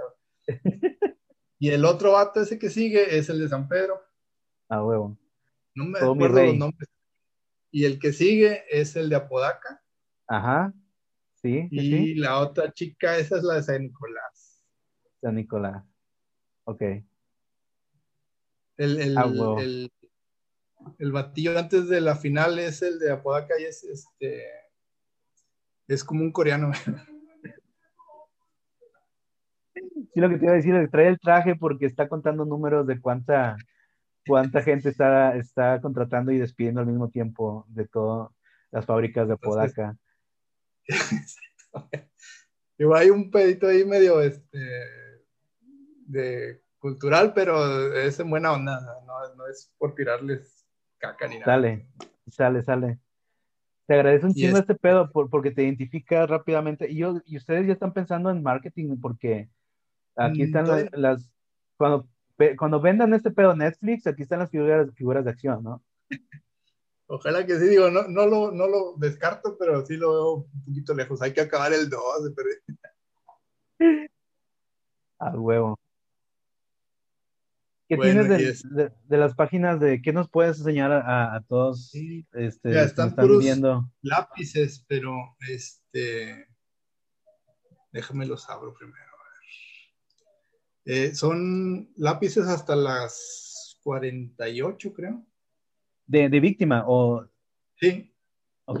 Y no tienen textos, pero creo que, no están entintadas, pero creo que este, las pueden ver y va a estar chido, pero ya me perdí. Aquí está.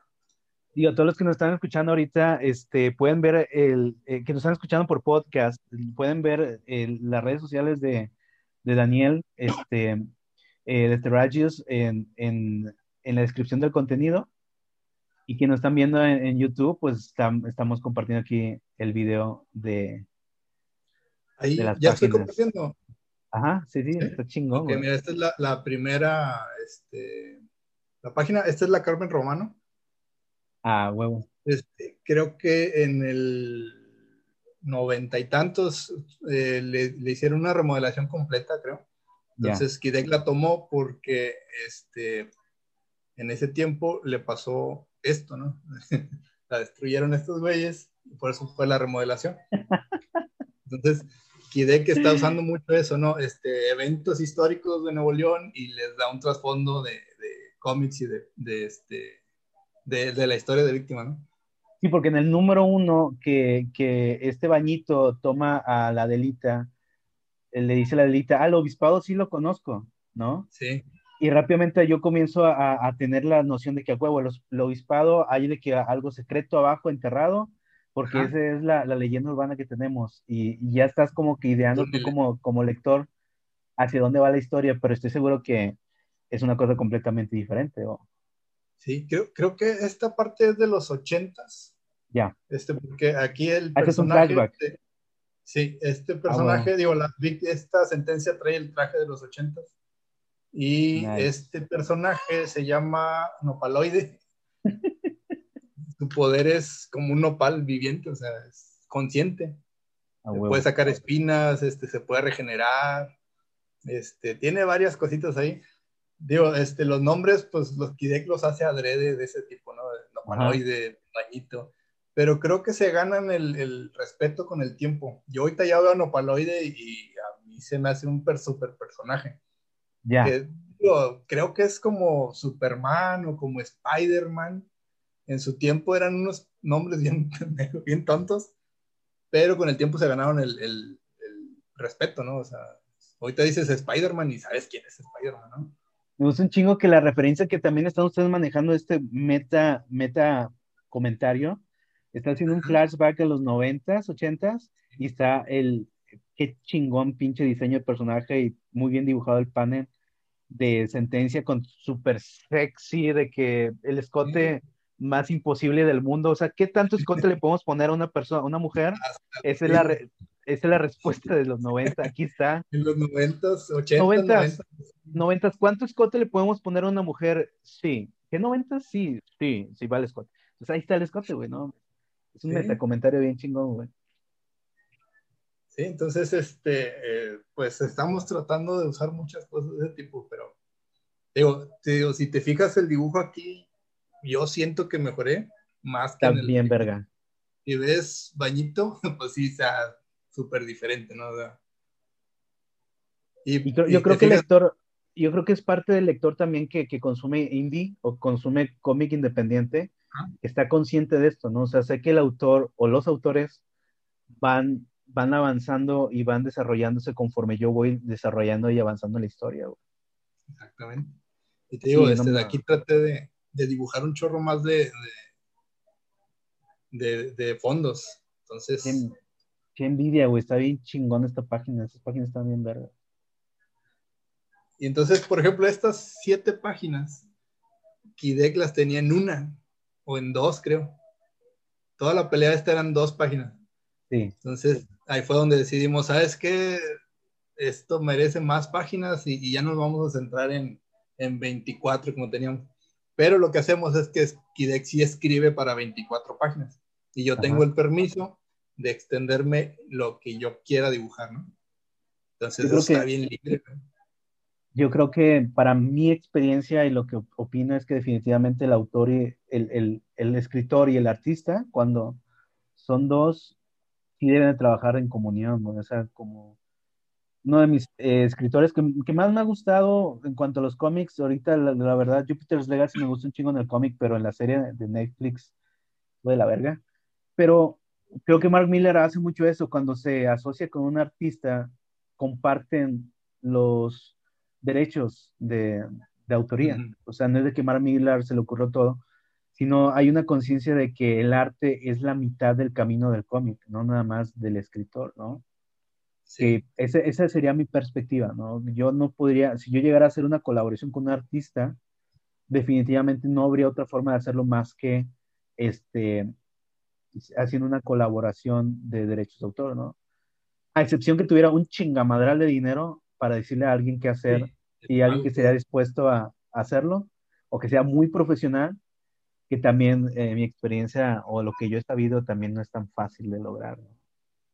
Encontrar a alguien muy profesional, independiente del mundo del cómic, ¿no? Este, porque justamente viene todo el tema de que son personas que estamos trabajando, que tenemos un, espacio que no puede, entonces se, se, se, complica, la verdad. Quiero, esta página no, mire esa moto, güey, no mames, güey. ¿Eh? Mamaste. Te digo, este, en mi experiencia como este, también hago infografía para arquitectura. Entonces uso cosas en 3D. Entonces esa moto es una referencia tomada en 3D. Por eso está tan bien. O sea, no digas los secretos, güey. Voy a, voy a editar esta parte del, del podcast, güey, ¿no? Te lo voy a quitar porque... Haces trampitas, digo, tienes que saber usarlas este, para que jueguen con tu dibujo y no se note la diferencia entre la moto y el personaje, ¿no? O sea, y te digo, este, esas trampitas, al principio mucha gente no las, no las acepta, ¿no? Dicen, no, tienes que dibujar los fondos exactamente, este, a mano, ¿no? Este, los, eh, los autos y las cosas, tienes que dibujarlas este, sin, sin calcarlas, digamos. Ajá. Pero después, este, con el tiempo encima, no, no, no lo puedes hacer.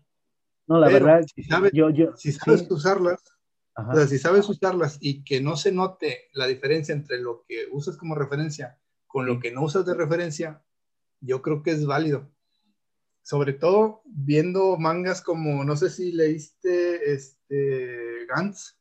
Sí. Gantz, todos los fondos son en 3D. Todas las cosas son en 3D.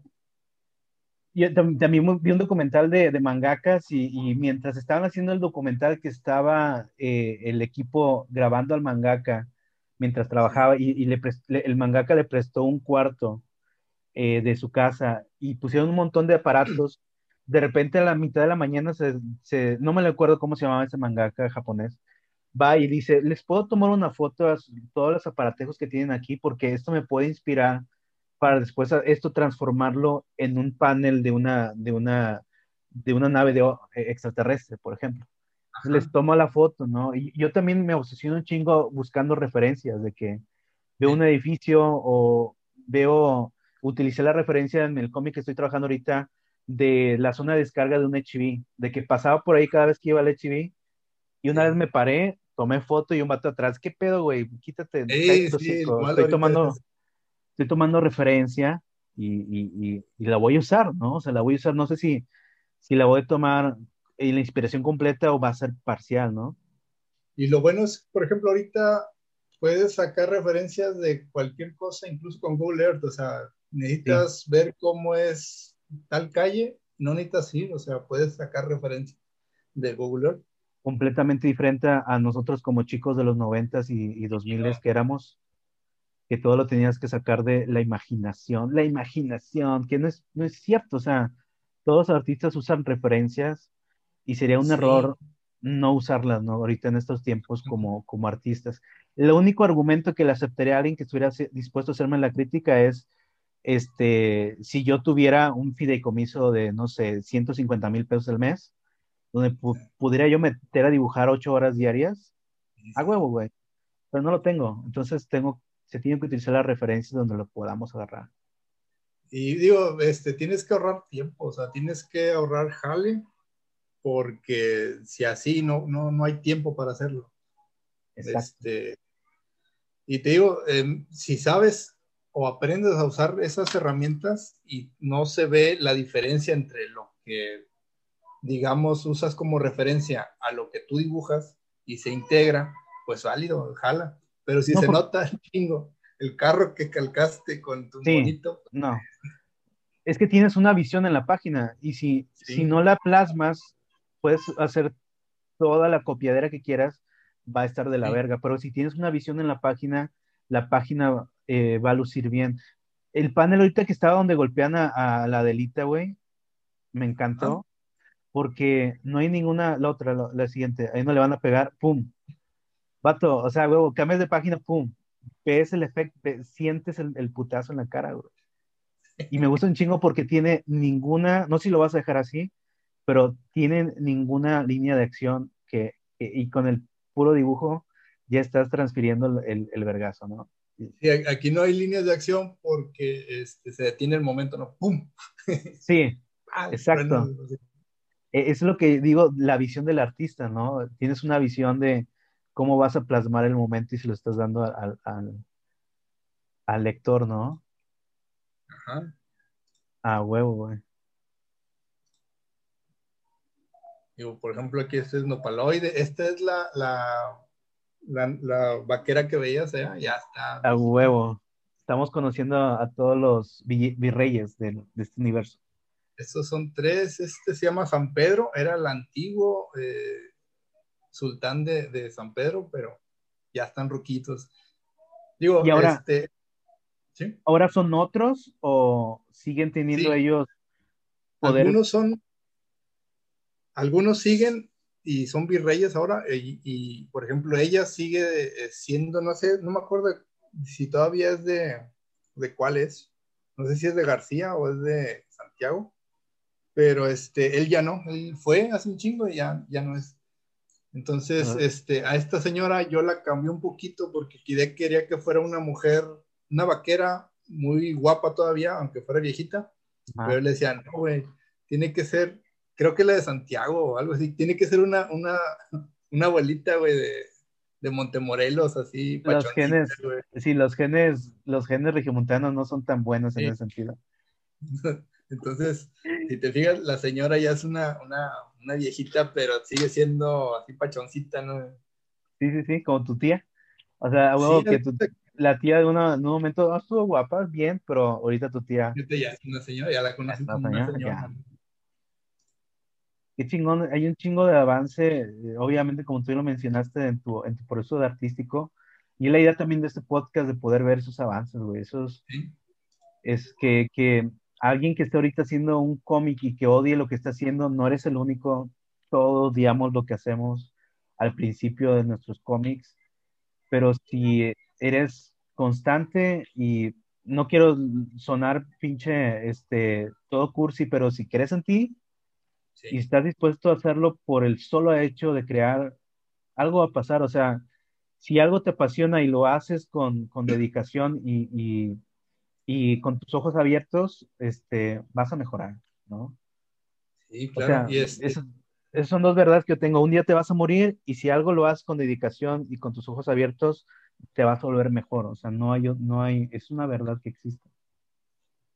Sí, y este, y te digo, este, creo que es muy importante tener esas, eh, aprender, cuando estás aprendiendo a hacer, a dibujar y quieres dibujar, ver que las otras personas batallaron para hacerlo y, y, no de la noche a la mañana fueron las, las superestrellas, ¿no? Que son. No, y yo encuentro también mucha gente que tiene un chingo de talento que abandona el, el su quehacer. Conocí a un amigo que cantaba increíble y lo dejó de hacer porque ya no le apasionó. es algo que a mí me llama también mucho la atención del proceso artístico, ¿no? O sea, hay algo que te llama en cuanto a, tú como persona de, espiritual, de yo quiero hacerlo mejor, y cuando llegas todavía hay, hay otra, otro escalón, ¿no? Que todavía puedes hacerlo mejor, ¿no? antes no me salían bien los, los, los backgrounds, ahora sí me salen. Antes no me salían bien los pies, ahora sí me salen, ¿no? Ahora puedo... siguen sin sentirme, pero ahí le voy intentando. ya, me salen, ya me salen de frente, entonces todos los personajes están enfrente. Pero bueno, Rob Liefeld se lo pasó a los 90 con todas sus, sus portadas con Wolverine en, en, escombros y humo y todos los pies estaban curiosamente tapados por escombros y humo. Entonces, este, esos trucos ya no nos los gastaron, ya no los podemos hacer. Tenemos que aprender a hacer pies. Sí, digo, si te fijas, ahorita no recuerdas tú algún, alguna, algún panel donde venían pies. Ah, no. Bien hecho, mago. Bien hecho, mago.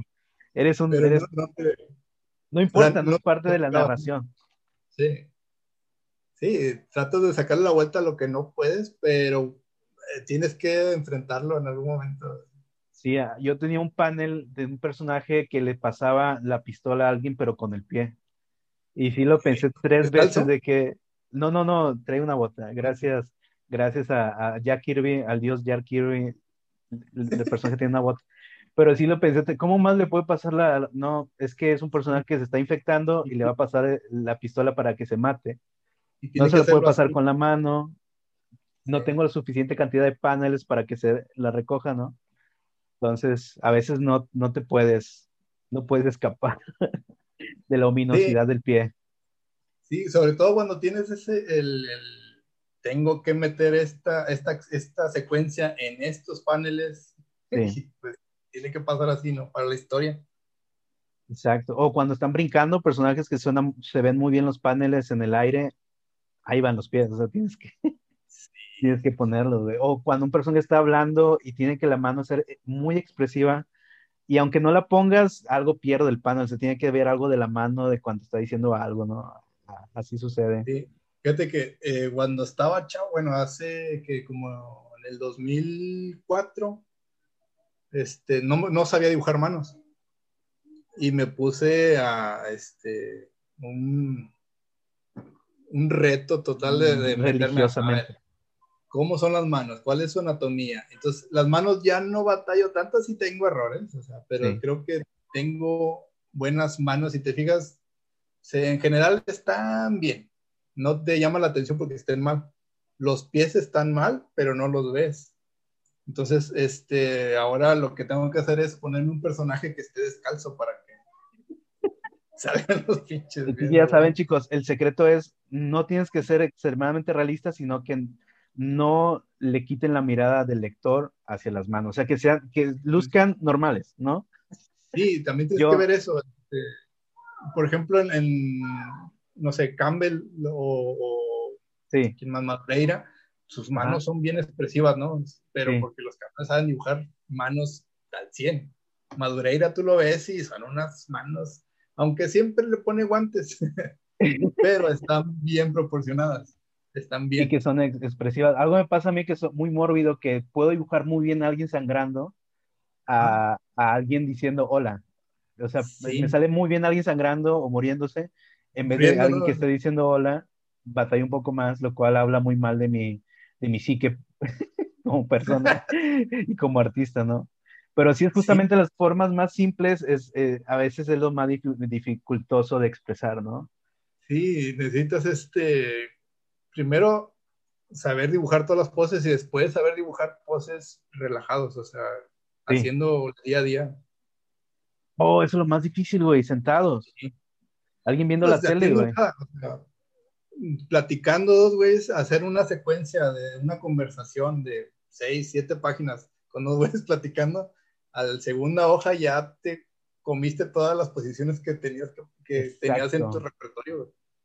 y lo que, lo que es, lo que llaman los talking heads, ¿no? Que está del, es morir en el cómic, hacer tres páginas de talking heads es lo peor que puedes hacer, ¿no? tienes que aprender a dibujar. ¿Sí? O tienes que aprender a dibujar desde otra perspectiva, o establishing shots, o, o este, algún close-up hacia, hacia lo que están comiendo o, demás, ¿no? O sea, la, creatividad tienes que ahí moverla porque tres páginas de Talking Heads, el lector, vete a la verga, o sea, chinga tu madre, te va estoy aburrido. Y reducirla a dos y puro texto también es un error. Exacto. Sí, es algo de lo que he aprendido mucho el guionismo, de que, sobre todo en el cómic, no puedes, exposición es lo peor que le puede hacer al lector, o sea, como supercargada.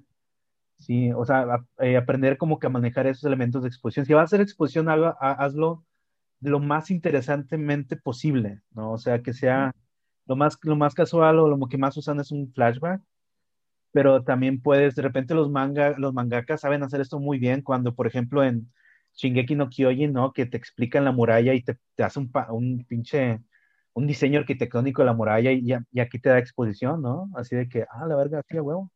Gracias, ¿no? De que, este, ahí está, ¿no? En vez de que, oye, a veces se maman los, los animes de que exposición eh, hable y hable y hable y hable, de que ya relájate, ¿no? O sea, también yo quiero sentir al personaje, no es lo que yo siento muchas veces, yo quiero sentir al personaje y, y que la historia me llame, ¿no? Y que en función de esa historia me interese por el mundo y que el mundo sea tan llamativo como la historia que están contando, ¿no? Sí, digo, lo que les pasa a veces a los, a los mangakas es que como tienen que, que alargar sus historias un chingo, pues tienen que meterle un chingo de relleno. Y a veces no pasa nada por lo mismo, que tienen que alargar sus, sus 10 este, ideas que tienen ahí, alargarlas a 20, 30. Exacto. Acá no es el caso, ¿no? Nosotros no tenemos ese problema. ese lujo. Me encantaría tener ese lujo, me encantaría tener un, 50 capítulos de relleno poder hacer eso, ¿no? Pero no tenemos el lujo. Sí, que te pidieran 50 capítulos de relleno. Oh, Pero digo, allá son contratos, son este, eso ya un, un sistema de mercadotecnia y todo, un complejo, ¿no? De, de, de los mangas.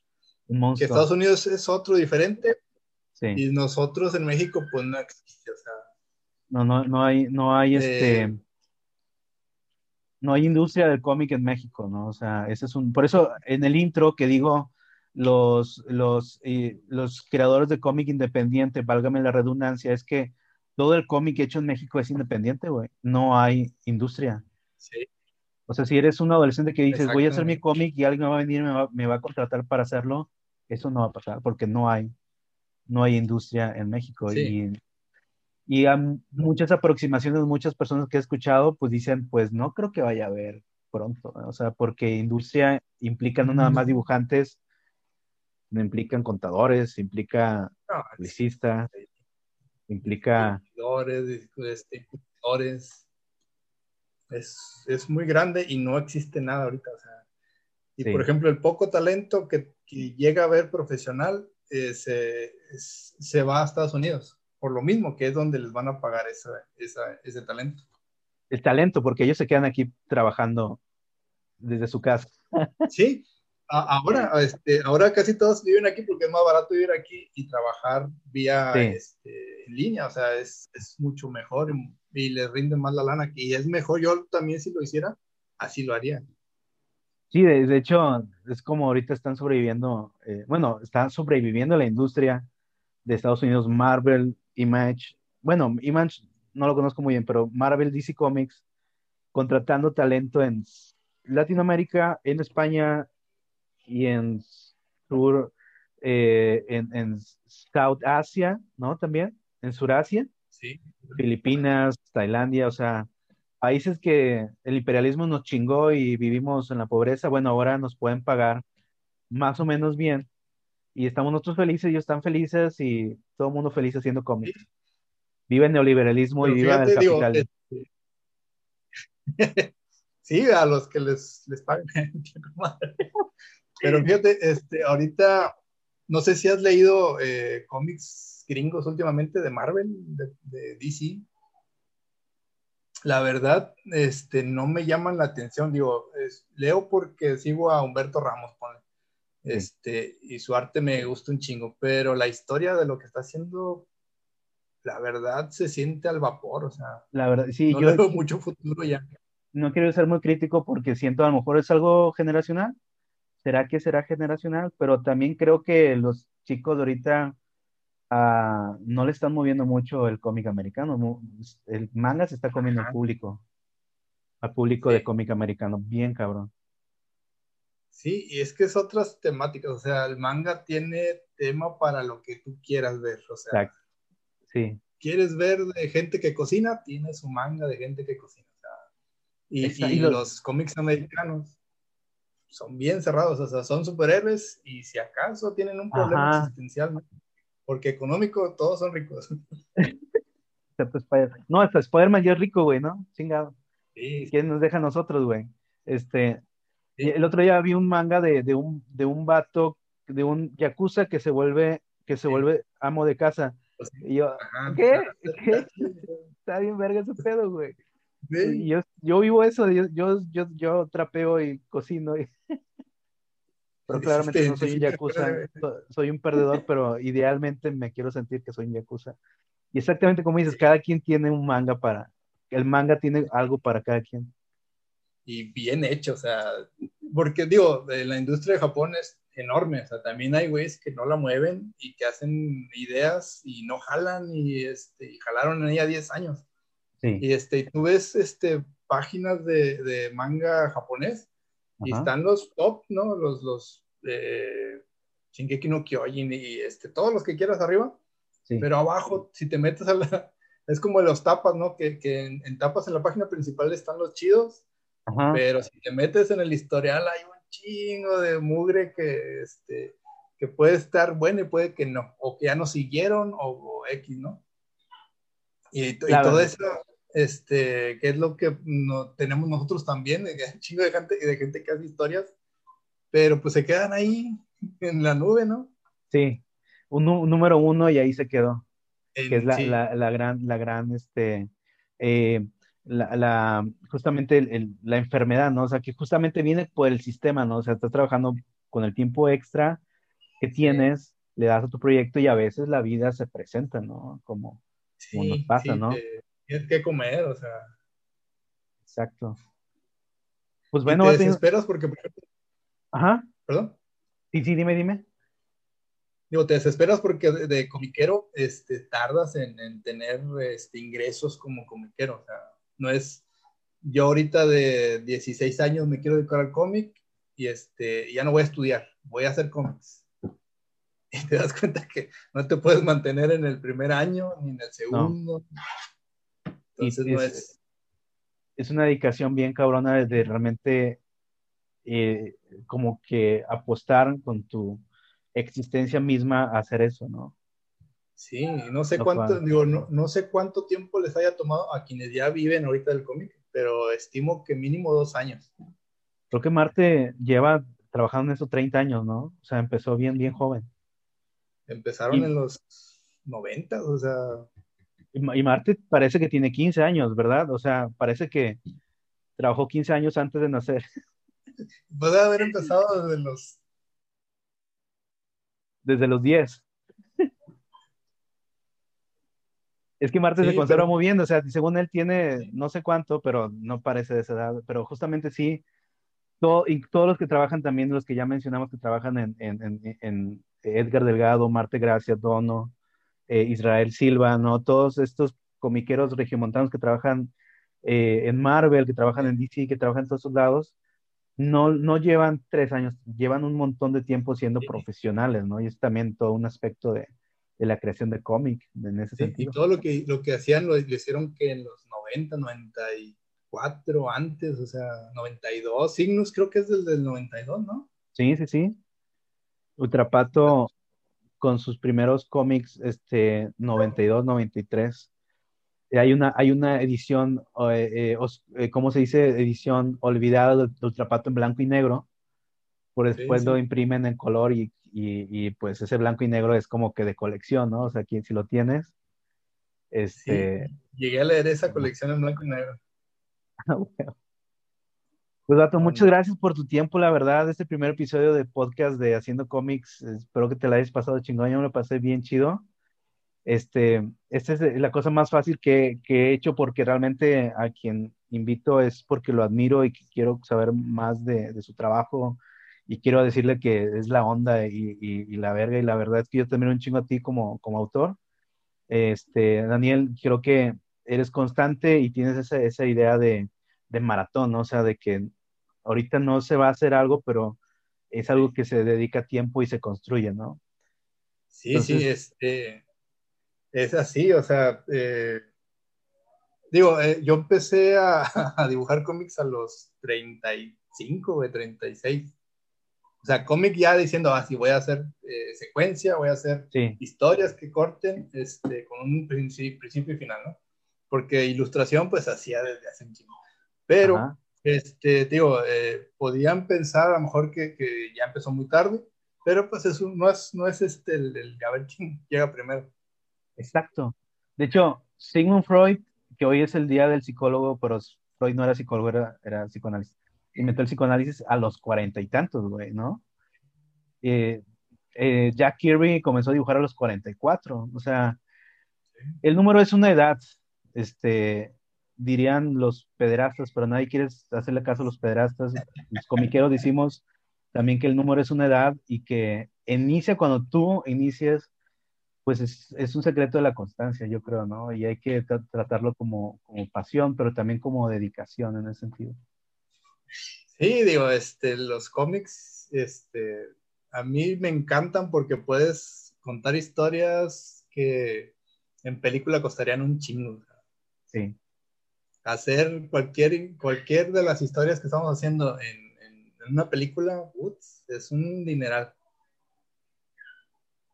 Y, aparte, exacto, y aparte lidiar con actores, lidiar con diseñador, fotógrafo, no, qué hueva, por eso lidiar conmigo mismo. ¿Y escuchaste, Kide? ¿Qué es eso de una escena de acción de una página, por favor?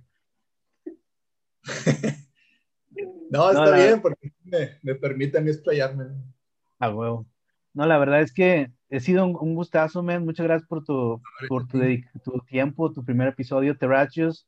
Lo pueden encontrar en tapas, en tus redes sociales, en Instagram, Facebook, este, Twitter. También tienes DeviantArt. Todos esos van a estar en, en, en, aquí, lo puedes ver en, el, en, la descripción del contenido, ya sea podcast o, este, o YouTube. Y te agradezco mucho, men. Muchas gracias. Estamos, seguimos platicando. tenemos, tenemos, muchos planes para seguir haciendo otras cosas de podcast y, y, este, y a seguir dándole ahí a los cómics Sí, y te comento, este, me encanta este, andar ofreciendo colaboraciones. a veces no tengo el tiempo, pero ya sabes, o sea, este, contigo cuando quieras, si quieres que colaboremos en algo, adelante. O sea, la verdad es que sí, sí, sí me gustaría pedirte ahí este, tus recomendaciones en cuanto a, a, a, a, guionismo, de qué opinas de esta historia, este, que funciona, no funciona, crees que va por acá. Ahorita tengo muchas dudas de lo que estoy escribiendo el capítulo 6 este, estaba a punto de romper las reglas que yo mismo he leído que no se deben de hacer. Está metiendo un, personaje nuevo en el capítulo 6. No, pues no funciona, o sea, tienes que llevártela tranquilo. Ahorita el primer borrador está de la verga, pero vamos a ver qué, qué hacemos para que luego me ayude. Las reglas también están para romperse. Si lo logras meter y tiene coherencia y lógica. Sí, no, pero estoy diciendo que no tenía coherencia, salía de que, hola, ¿cómo estás? Soy un personaje que va a ayudar a que el personaje principal tenga su arco. Ah, sí, bueno, entonces ahora dale coherencia. Pues sí, sí, hay que trabajar en eso, hay que trabajar en eso. Y ahí no, no, pues nos vemos muy pronto, men. Muchas gracias a todos los que nos... Muchas gracias, men, por tu tiempo. Muchas gracias a todos los que nos están escuchando, están viendo. Este, sigue en contacto aquí con nosotros en Haciendo Comics y no te olvides darle click a nuestro red social Mono Stereo Comics y Facebook, Instagram, Twitter y en todos lados que podamos pinche existir. Muchas gracias, Daniel. Gracias a ti.